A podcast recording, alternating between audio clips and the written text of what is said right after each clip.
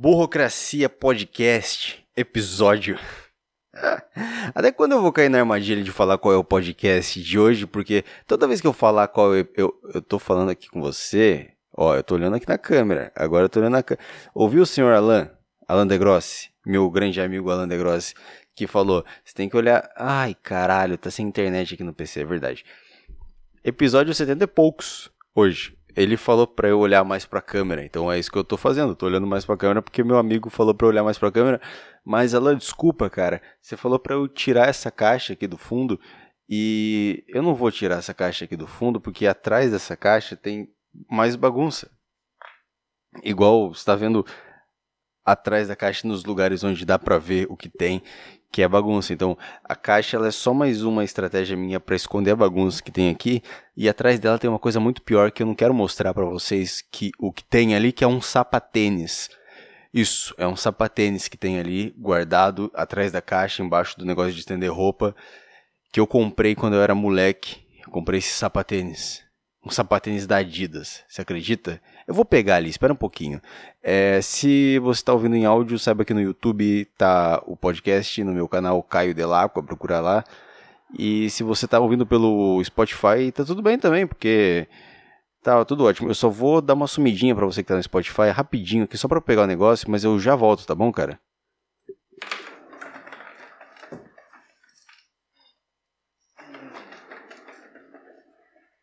Pronto, voltei aqui. Olha, então para você que tá na câmera aqui, eu tô eu, eu comprei esse sapatênis aqui da Adidas para ir no aniversário de 15 anos de alguma menina da minha sala na época da escola, que eu não lembro quem era.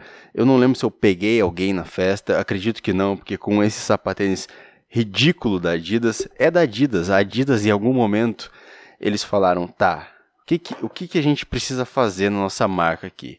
A gente é a marca mais foda de esporte que existe de todas. A gente também tem uma linha esportiva que a gente faz uns tênis, tipo esse aqui, ó. Esportiva não, uma linha tipo de esporte radical, que é tênis de skatista, que eu uso tênis de skatista desde a época que eu andava de skate. Que eu acho bonito também, eu acho legal o tênis de skatista, acho estiloso, sei lá. É, eu cresci vendo caras que eu gostava do, do, do, do, sei lá, da música usando isso aqui e caras estilosos usando roupa assim, então eu, eu, eu me visto dessa forma. Mas eu não sou essas pessoas, eu não sou daquelas pessoas que veste. Que, eu tenho que olhar pra câmera, né, Alan? Desculpa, Alan. Desculpa. Tô olhando pra câmera agora, Alan. Eu não sou dessas pessoas que usa tênis esportivo eterno. Por que, que você precisa usar tênis esportivo e um terno? Quer dizer, por que você precisa usar um terno? Não, peraí. Bom, o que eu quero dizer é que no sei lá, no Missão Impossível do Tom Cruise. Eu não sei se ele tá com um terno no filme, vamos imaginar que ele tá, tá bom? Porque eu não assisti, eu só tenho isso como um, uma ideia de filme de. de. cara que é agente secreto. Imagina o 007, o 007, tá. Deixa eu só conferir se tá gravando. O 007, ele usa um terno tá? E se não usa também, imagina que ele usa, tá? Só para fazer sentido, cara. O 007 ele usa um terno e ele ao mesmo tempo ele atira com metralhadora, ele pilota helicóptero, ele pilota moto, ele faz um monte de coisa. O John Wick também. O John Wick usa terno, anda de cavalo, ele mata pessoas, atira em pessoas, briga com pessoas e em nenhum momento ele precisa de um tênis de corrida. Então, por que, que você precisa de um tênis esportivo para usar junto com o seu terno na formatura da sua filha? Me diz por que, que você precisa. Eu não sei para que você precisa. Talvez são coisas que só fazem sentido quando você é rico. Tem muita coisa que faz sentido quando você é rico e eu não. E eu não sei. Eu não, eu não entendo quais coisas elas, quais coisas são essas, porque eu não sou rico. Eu fui. Olha, falo do meu final de semana.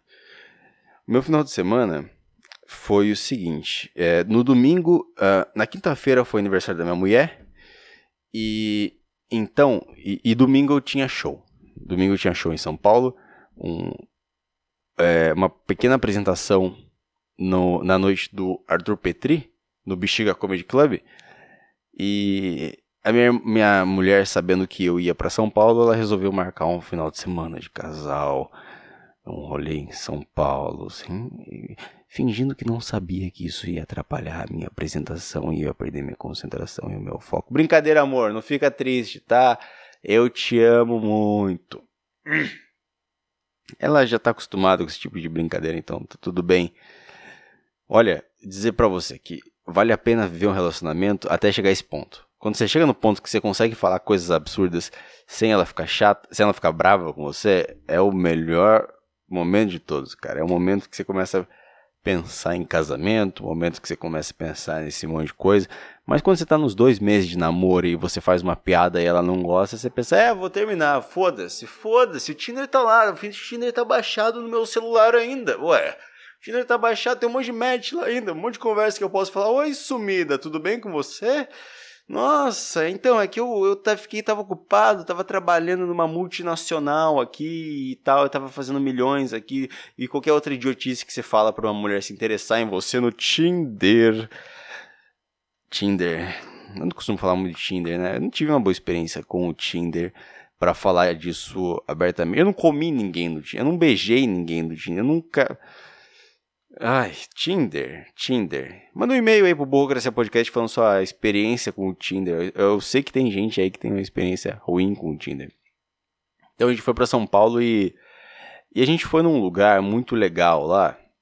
Um lugar muito foda, num restaurante muito foda, um restaurante de rico. E eu tive por alguns, algumas horas ali dentro a, a experiência de como é você ser rico e estar tá num lugar com gente rica, sabe? E é legal porque. É legal porque é, o comportamento das pessoas é, é diferente, né? Elas se comportam como ricos. Elas se comportam como pessoas que, que podem em qualquer momento falar: chama o gerente aí. Eu não quero falar com você, garçom. Eu quero falar com o gerente, tá? É tipo assim. E aconteceu isso.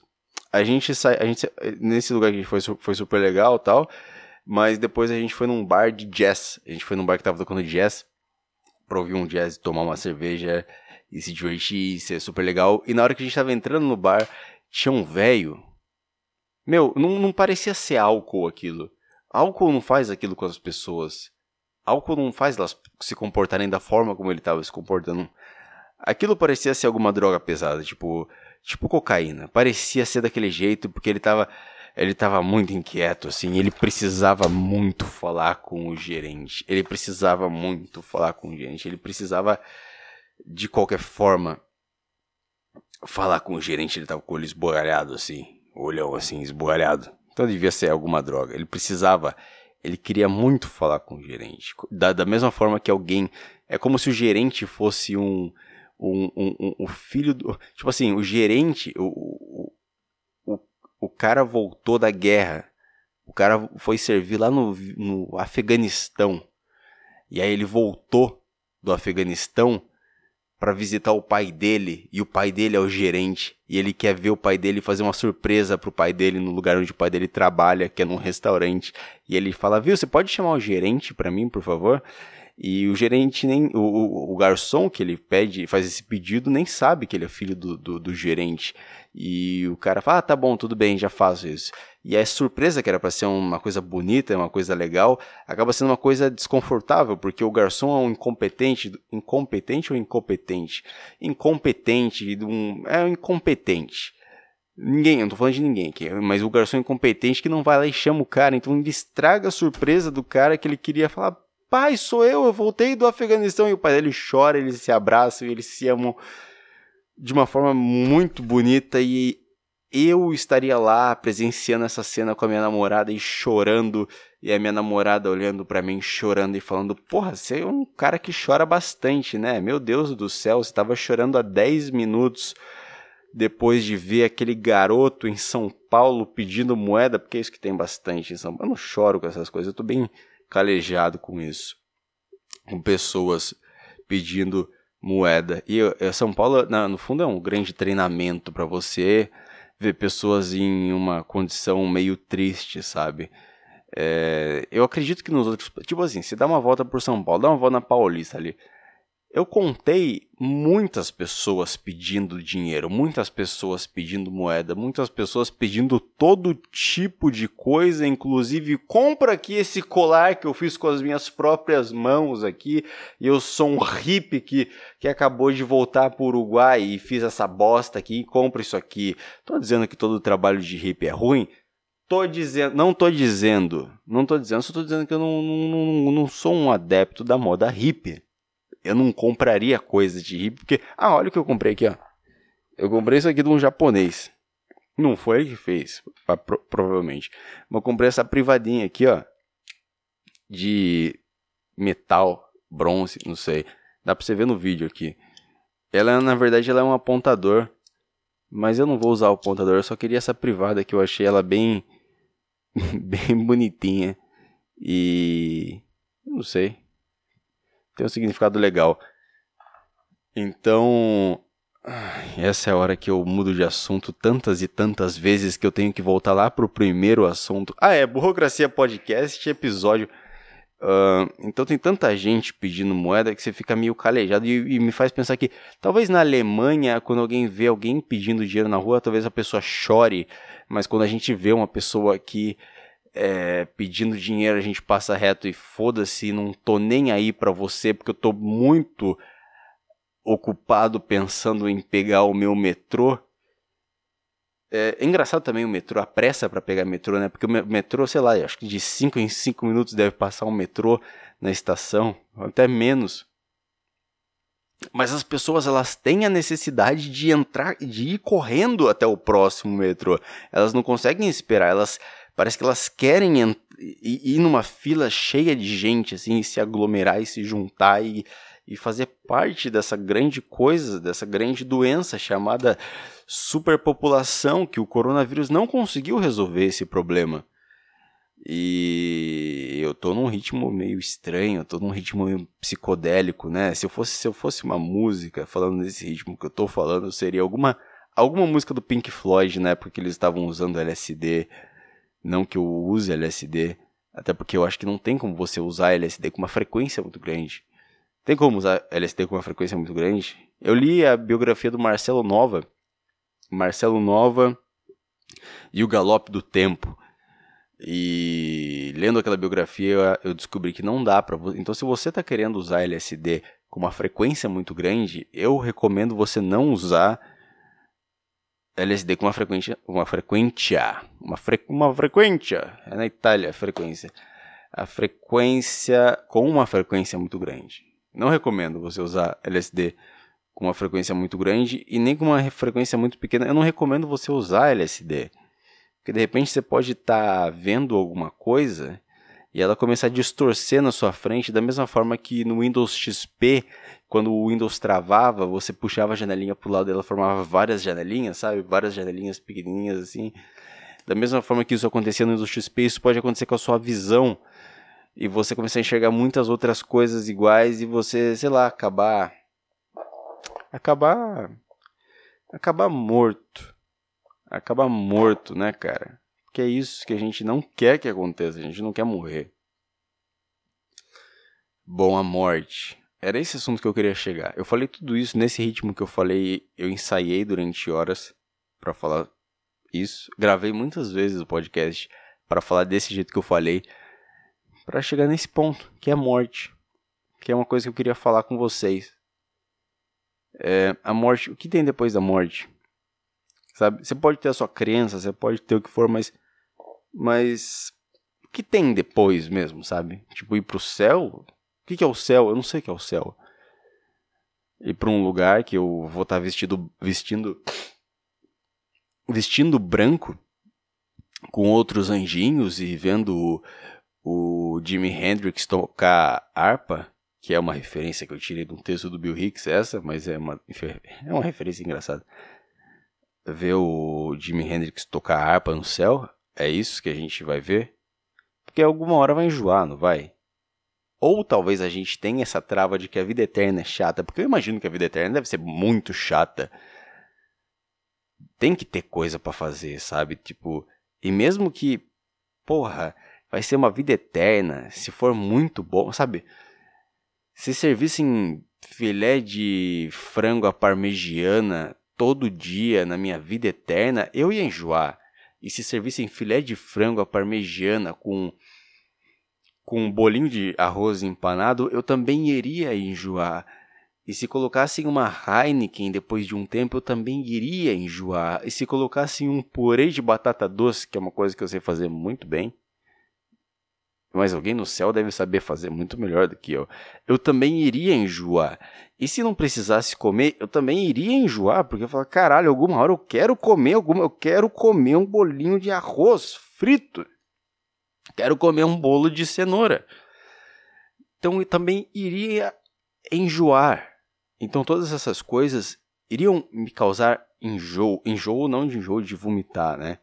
Até porque eu acho que no, o céu sendo um lugar perfeito não tem vômito. Então quando, se tudo é perfeito, perde a graça.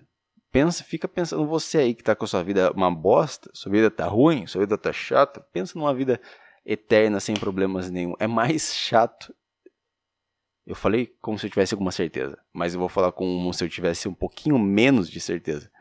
É mais chato que a vida normal. Pronto. Porque aí eu não tenho tanta certeza para, sei lá, quando encontrar Deus no céu, ele falar assim: "É, né? Você ficava falando que ia ser chato isso aqui, tá aqui a ao equivalente a 300 anos e tá falando que isso aqui que espera que isso aqui nunca acabe, né?" É, Caio, eu conheço bem. Foi eu que fiz você, né?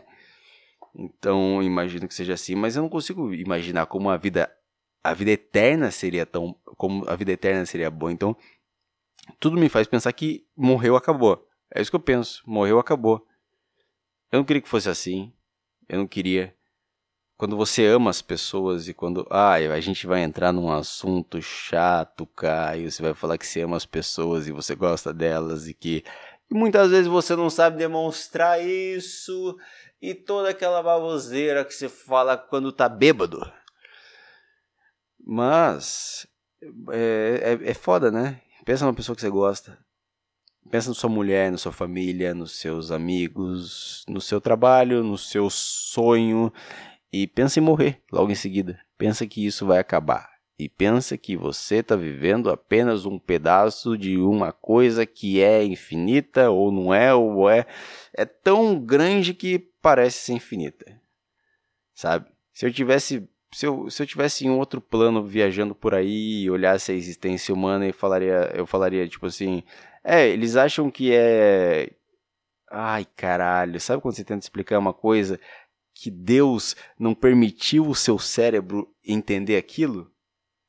Sabe? É isso que eu tô passando agora. Obrigado, Deus, por, por não me. Por... Derrubei o negócio.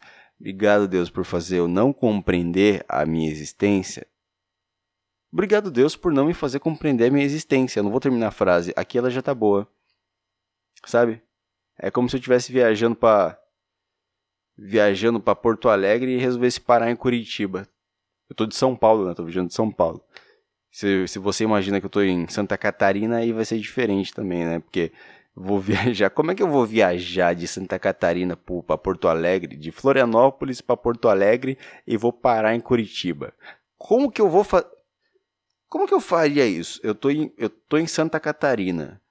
Eu quero ir para Porto Alegre. Tá, você que é burro, eu vou desenhar aqui para você. E para mim também, porque eu tenho TDAH, então eu acabo precisando de imagens para para ser um pouco mais um pouco mais para entender as coisas. Tá, aqui RS SC e PR, tá. Bom, temos aqui Paraná, Santa Catarina, Rio Grande do Sul, de cima para baixo. De baixo para cima é só você voltar e encaixar na sua no seu cérebro que não se desenvolveu direito, tá bom?